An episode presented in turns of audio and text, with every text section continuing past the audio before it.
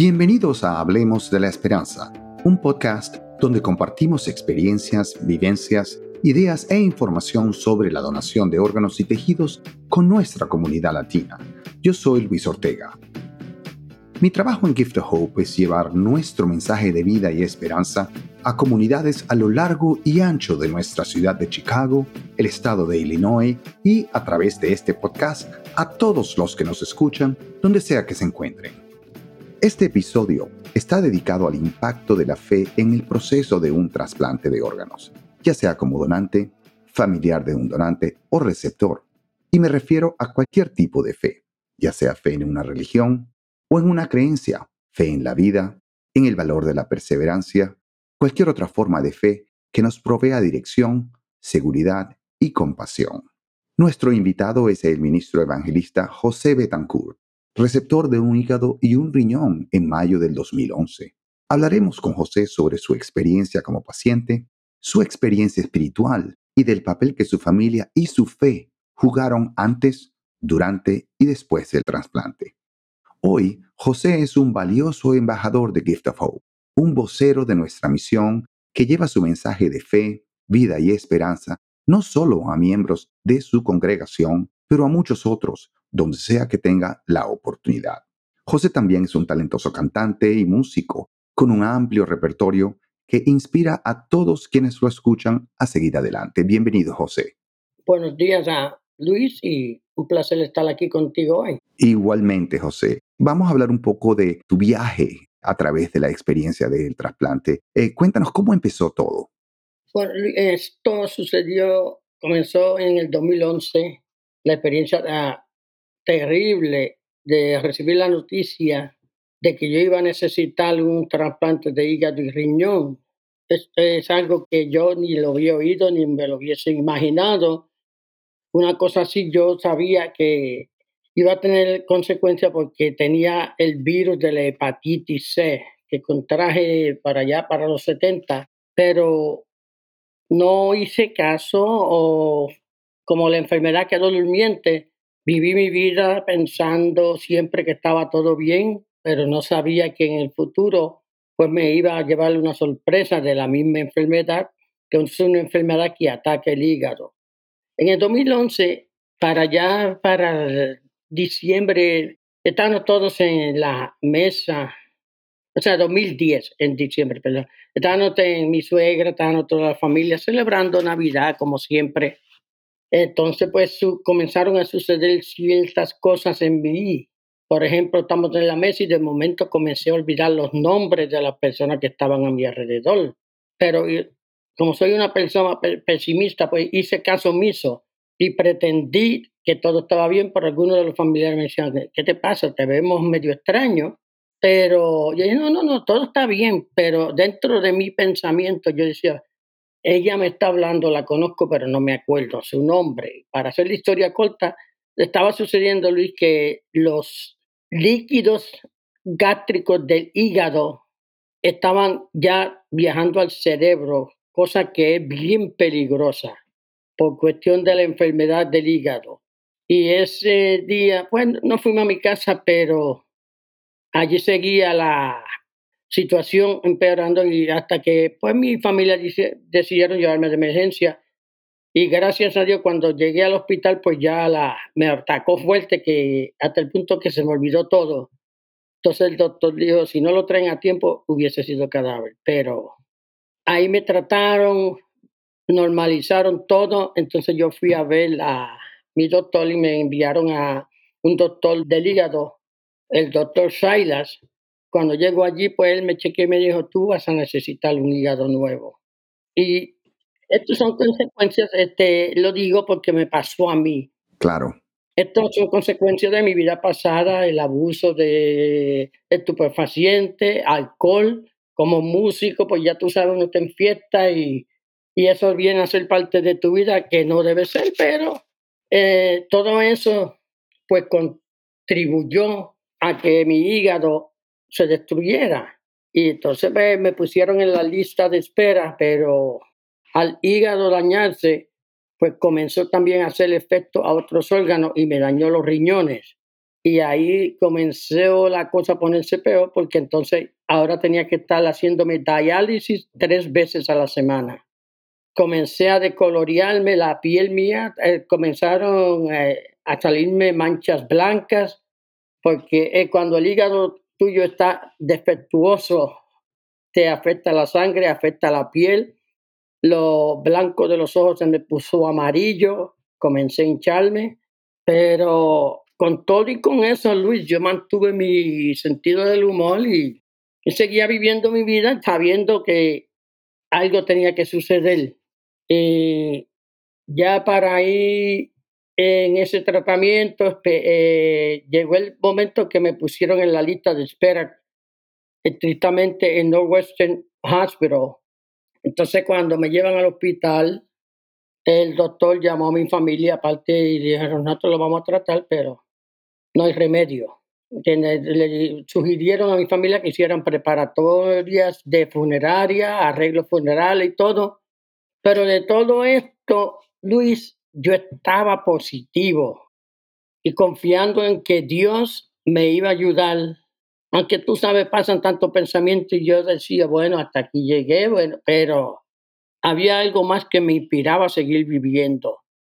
Y Luis, el milagro ocurre que en menos de dos semanas recibo la noticia. En mi casa me llaman y me dicen, tienes que venir al hospital inmediatamente.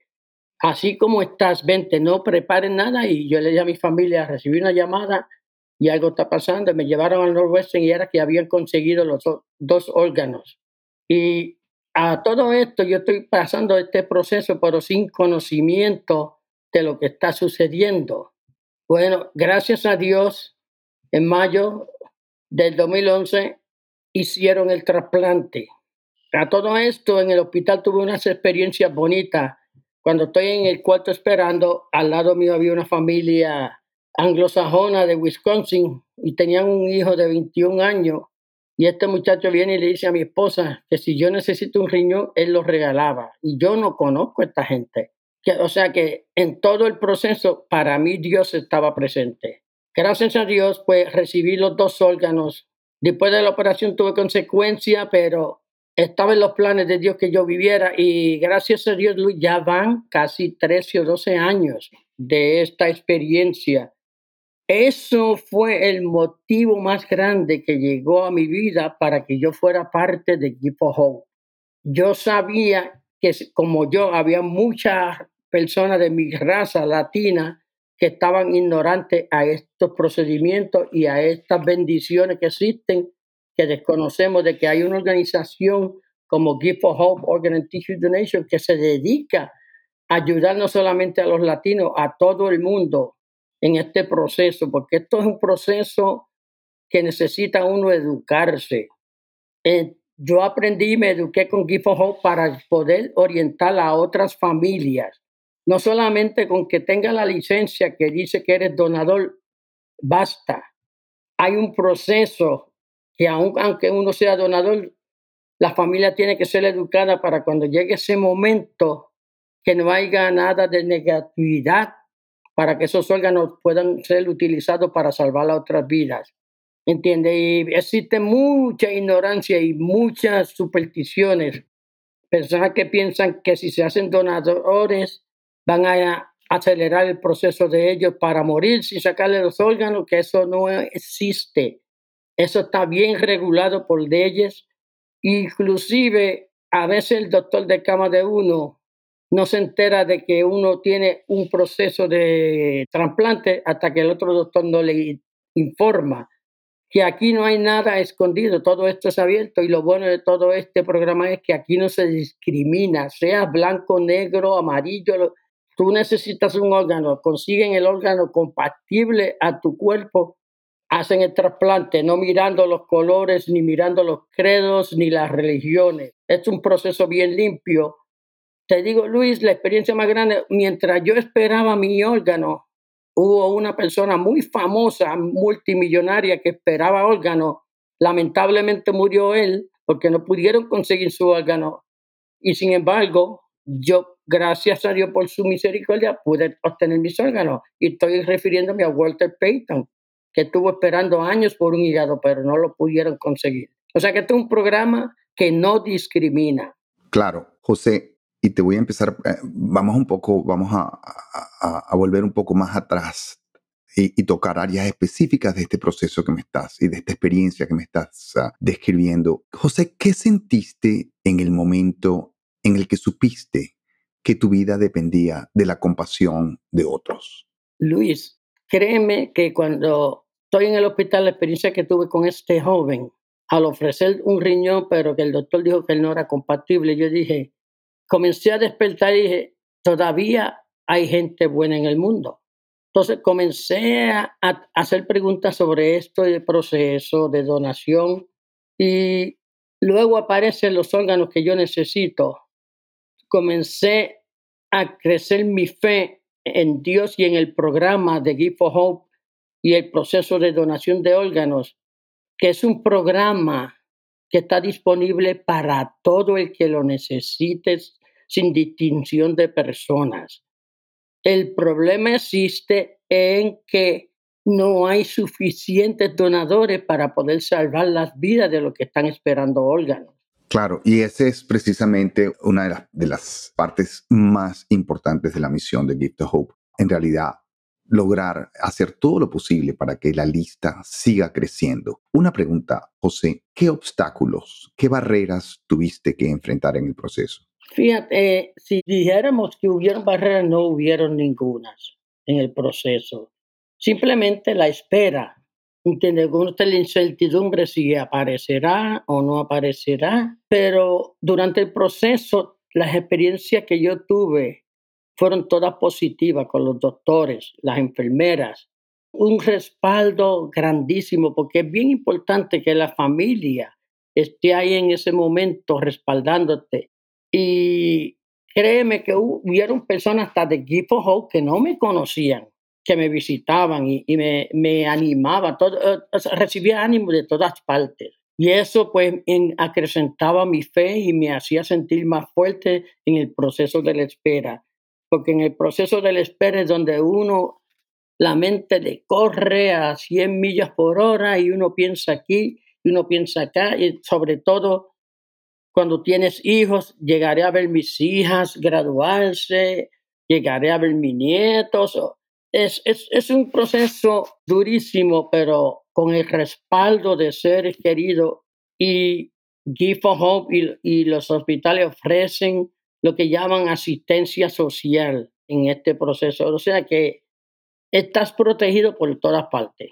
Desde el momento en que todo empieza hasta que regresas a tu casa, a continuar con tu recuperación, ¿hay algún momento en especial que quisieras compartir?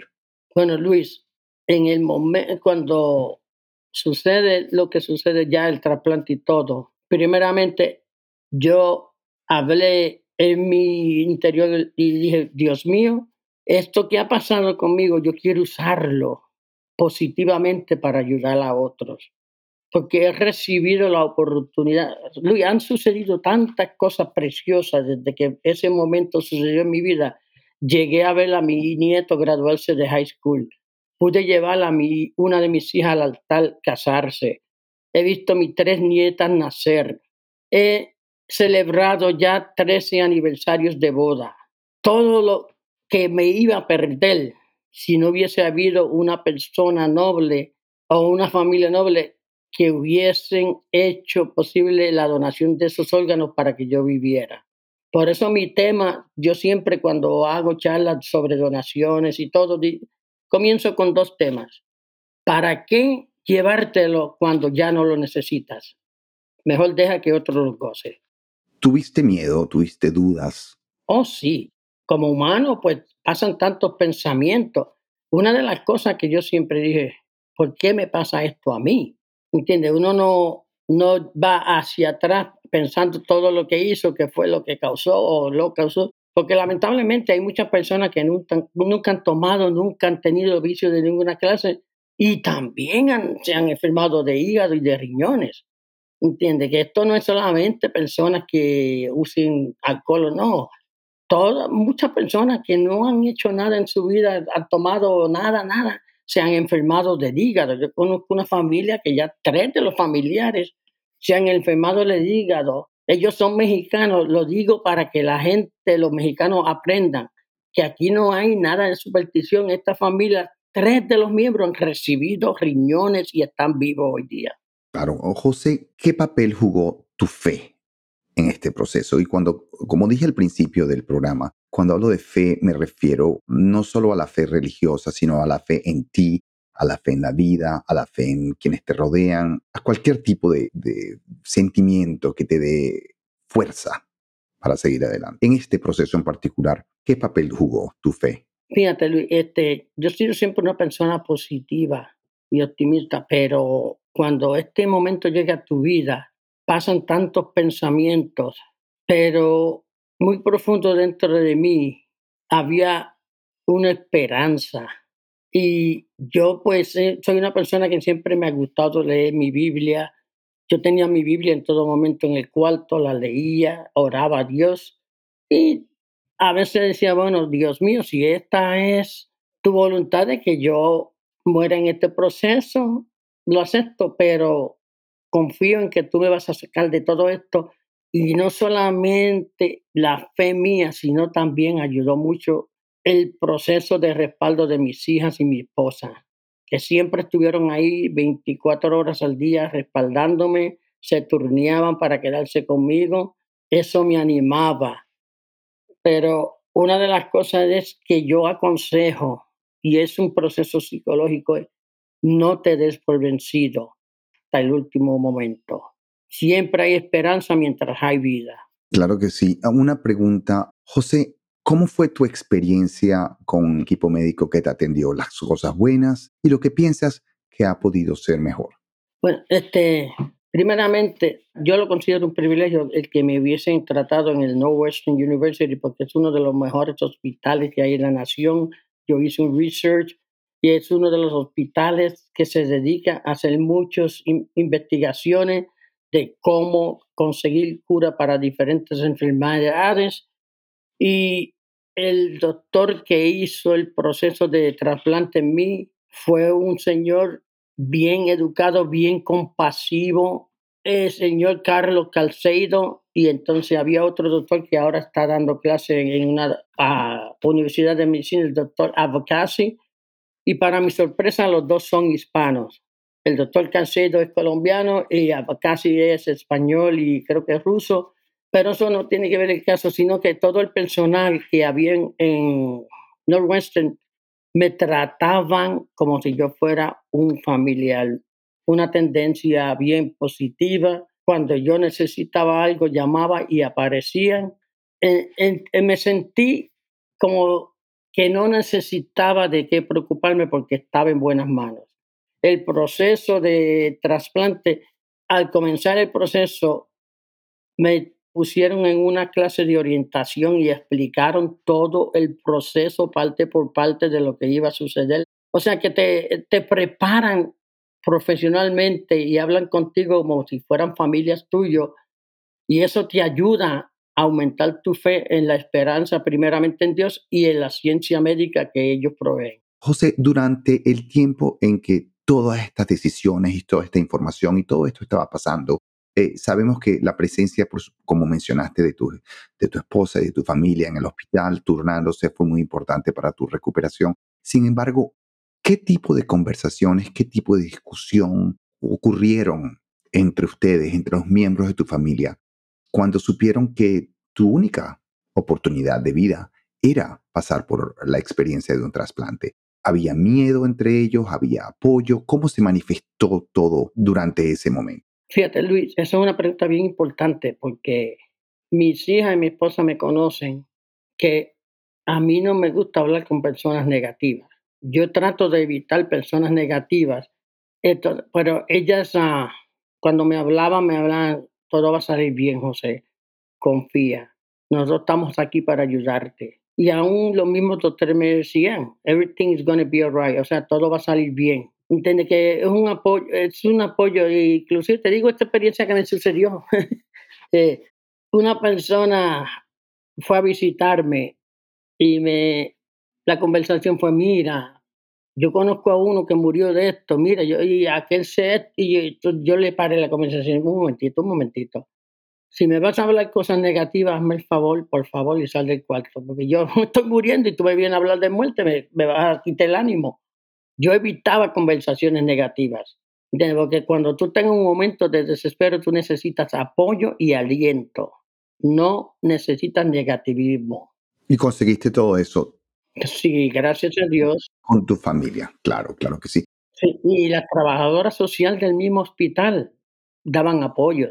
En otras palabras, en este proceso tú no estás solo. Aunque, no, aunque a veces hay personas que no tienen mucha familia y han pasado por este proceso, pero no están solos, eh, porque el hospital, la organización de GIFO ofrecen un apoyo tremendo. Como embajador de Gift of Hope, ya desde, desde hace bastante tiempo, y como líder religioso, has encontrado muchos mitos y creencias sobre los trasplantes en nuestra comunidad que carecen de fundamento, como todos sabemos. ¿Cómo manejas estas situaciones? Lo más lindo y precioso del de todo esto es que cuando yo les hablo, yo puedo hablarle de algo que viví, no que lo leí en un libro o me lo dijeron. Entonces, cuando yo les explico sobre el proceso de trasplante, qué conlleva y qué no conlleva, porque hay mucha superstición, especialmente en nuestra raza hispana. Yo le digo, mira, yo pasé por ese proceso. Aquí no hay ninguna clase de discriminación ni credo. Aquí es el proceso más grande es salvar tu vida. Y, se lo digo, cuando tú te haces donador de órganos, tú estás contribuyendo para salvar muchas personas ya que tú dejes de vivir. ¿Entiendes? Y muchas personas pues caen en conciencia, pero cuando se trata de religión, que es el tema más sensitivo, especialmente con una cierta secta que existe, que ellos no creen en donación de sangre. Esos son los más duros, pero yo he hablado con algunos de ellos y yo les he dicho, ¿tú prefieres que un ser querido se vaya por causa de tu religión o que tú lo salves comprometiendo tu religión, porque el tema más grande de la historia, el Hijo de Dios vino al mundo a dar vida, no a quitarla. Y la religión no puede impedir que otro ser pueda vivir. Pero como te digo, son mitos y creencias que le meten a la gente y las supersticiones de otras personas de que creen que cuando se hacen donadores, pues los ponen en una lista para sacárselos y venderlos. Eso aquí en Estados Unidos eso no existe. Aquí eso no, yo no puedo sacarle un riñón a alguien y vendérselo a otro porque eso es un proceso bien estricto. No es que el riñón de José le sirva a, Luis. Eso tiene que ser un proceso de si el riñón es aceptable por el cuerpo de la otra persona. Ahí tiene que ver el, el tipo de sangre, el sistema completo de la persona. Y eh, mi problema era difícil porque yo tengo sangre tipo O negativo, que eso no lo tiene todo el mundo. Yo puedo dar sangre, puedo donar, pero no puedo recibir de cualquier persona. Tiene que ser exactamente compatible a mi sangre. Claro, y ese es, y esa precisamente es una de las ah, de los mitos que enfrentamos con muchísima frecuencia, ya que no solo e, es una creencia sin fundamento, pero, pero eh, eh, es una creencia que a veces eh, parece ser alimentada por programas de televisión, el tema de, de, de, que una persona le hace un trasplante de otra y, no solamente recibe el órgano, sino los sentimientos, en fin, una cantidad de cosas que se ven en la internet, que se ven en programas de televisión, novelas enteras dedicadas a, y, escritas alrededor de, la idea de que un trasplante también no es solo el órgano, sino los sentimientos y una cantidad de cosas que en realidad hace la misión y el trabajo bastante difícil porque la gente día a día está viendo tantas cosas que en realidad no se ajustan a la realidad. Es parte de la misión, sin duda. Una de las cosas lindas, perdona que te interrumpa Luis, una de las cosas lindas y preciosas que ha hecho Give for Hope que yo he participado es que hacemos programas donde está la familia del donante y la persona que recibió los órganos del familiar de esa familia. En, lo hemos hecho con Jesse White, el secretario de Estado, hemos hecho segmentos eh, grabados por televisión y se ven las dos familias. Y, es una cosa tan preciosa porque te veo una familia afroamericana que recibió los órganos de un joven de una familia anglosajona y ahí están todos abrazados como hermanos, sin nada de credo, ni raza, ni nada de eso. Familias latinas que han recibido órganos de familias americanas, lo mismo viceversa, familias americanas que han recibido órganos de gente hispana o anglosajona, ah, digo, africana. Eh, hacemos todos esos shows y eso levanta la fe de la gente que está viendo y se dan de cuenta que este es un programa universal. Así lo es. Eh, eh, y la parte de tejidos, que a veces no es, no es que sea olvidada, pero no se piensa tanto en ella, eh, es una parte del proceso de, donación muy importante, ya que una vez que una persona ya ha muerto, los tejidos todavía pueden conseguir ah, salvar vidas. Nosotros tuvimos una experiencia hace, hace poco de una persona que recibió tejido óseo y ah, tejido de hueso y pudo volver a caminar en Corea y la familia del donante estuvo presente en una llamada que se hizo a donde ambas partes se pudieron ver y hablar y esta persona había recuperado la habilidad de caminar, la movilidad que la había perdido gracias al tejido que la persona aquí en Illinois de hecho había donado, que llegó hasta Corea.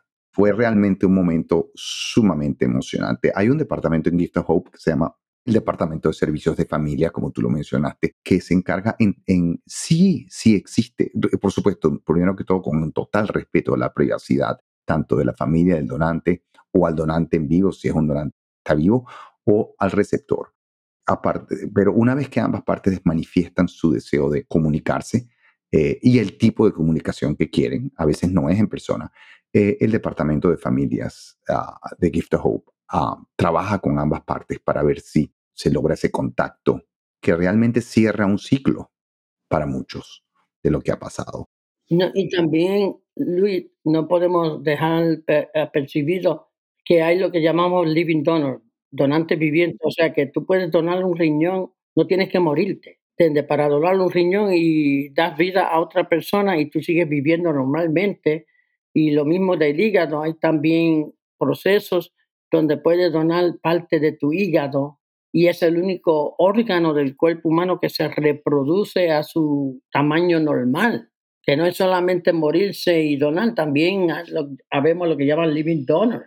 Sí, José, hay una parte eh, de esto que muchísima gente piensa que solamente los donantes son personas que han fallecido, pero sin embargo los donantes en vida son muy importantes. Como tú decías, una persona puede donar, donar un riñón, a otra persona en vida. Y de hecho, en una presentación que fui con el doctor Caicedo, que mencionaste antes, mencionaba que en la comunidad latina, en la comunidad hispana, casi el 30% de los trasplantes son de personas dentro de la misma familia en vida, cuando se puede, por supuesto, eh, pulmones y riñones. Eh, así que una parte sumamente importante es la comunidad que tiene la la rata, digamos, el, promedio más alto de trasplantes en vida de todas las comunidades, nuestra comunidad latina, lo que también deja, deja muy claro la importancia de la unidad familiar, no solamente como fuente de apoyo, sino también como fuente de órganos para salvar vidas dentro de las familias. Una pregunta, José. Sin duda, como hemos ah, discutido, e, e, existe confusión en el área de los trasplantes. Mucha información, de muchas fuentes que le llega a la gente. Si tuvieses un mensaje tú en particular para otros pastores, ministros o líderes de, la fe que hablan sobre los trasplantes desde el púlpito a tanta gente día tras día, ¿qué les dirías? Este, primeramente, doy gracias a Dios y a ti y la organización GIFOJO porque ya hicimos un panel con varios ministros y te pudiste dar cuenta de las tantas preguntas que tenían ellos. Y es bueno que se eduquen porque ellos pastorean o dirigen cantidad de grupos de personas hispanas y así ellos pueden transmitir el mensaje positivo de lo que se trata donación de órganos y tejidos, que no es contra las religiones de ellos, que es para salvar vidas y así pues eh, los pastores y líderes educándose en el proceso pueden educar a sus feligreses y se, se alcanza más número de personas, porque si vamos a mirar ahora geográficamente, la raza hispana es una de las razas que más va creciendo en la nación americana. Según las encuestas para el año 2025 o 2030, la mayoría de la raza en Estados Unidos van a ser latinos. O sea que estamos acrecentando y según va creciendo el número, va creciendo la necesidad, la demanda y el proceso educativo sobre estos temas de donación de órganos. Porque esto no va a parar, esto va a seguir acrecentando porque según la población así será la necesidad. Claro que sí. Y, te, hago esta pregunta porque obviamente el poder de comunicación, el poder de, influencia que tiene un pastor, un ministro o cualquier persona que, imparte un mensaje religioso a grupos, a comunidades, a países enteros, al mundo entero, es sumamente poderoso y es importante asegurarse que ellos estén eh, eh, educados, que tengan información clara, precisa y veraz sobre el proceso de trasplante, el proceso de la donación y la importancia de la donación para que le transmitan el mensaje en una forma correcta y efectiva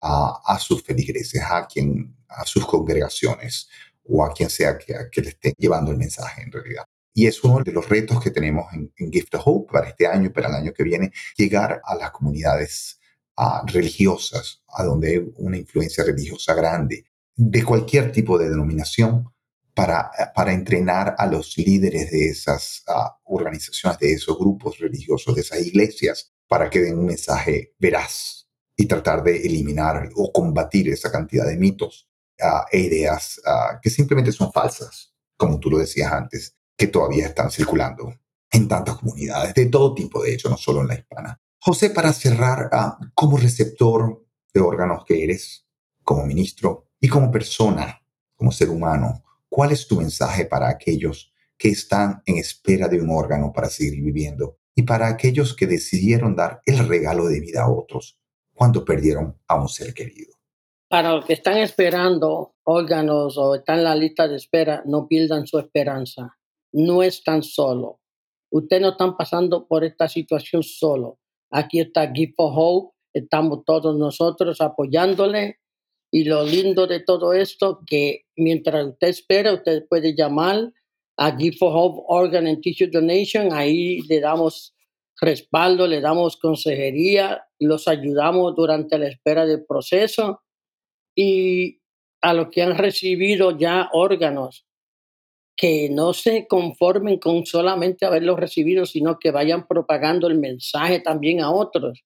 Yo soy testigo, Luis, el efecto grandísimo que hemos hecho a través de Gift cuando hemos ido a lugares, simplemente nos sentamos y hablamos, le damos folleto a la gente y le hablamos un poquito y hemos visto la efectividad de lo que lleva el educar a otras personas en este proceso.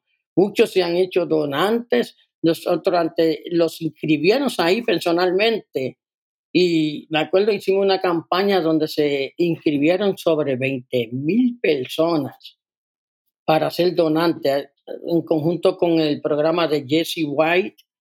Y también me acuerdo de la Feria del Libro en la comunidad mexicana, que hay mucha gente allí se interesa.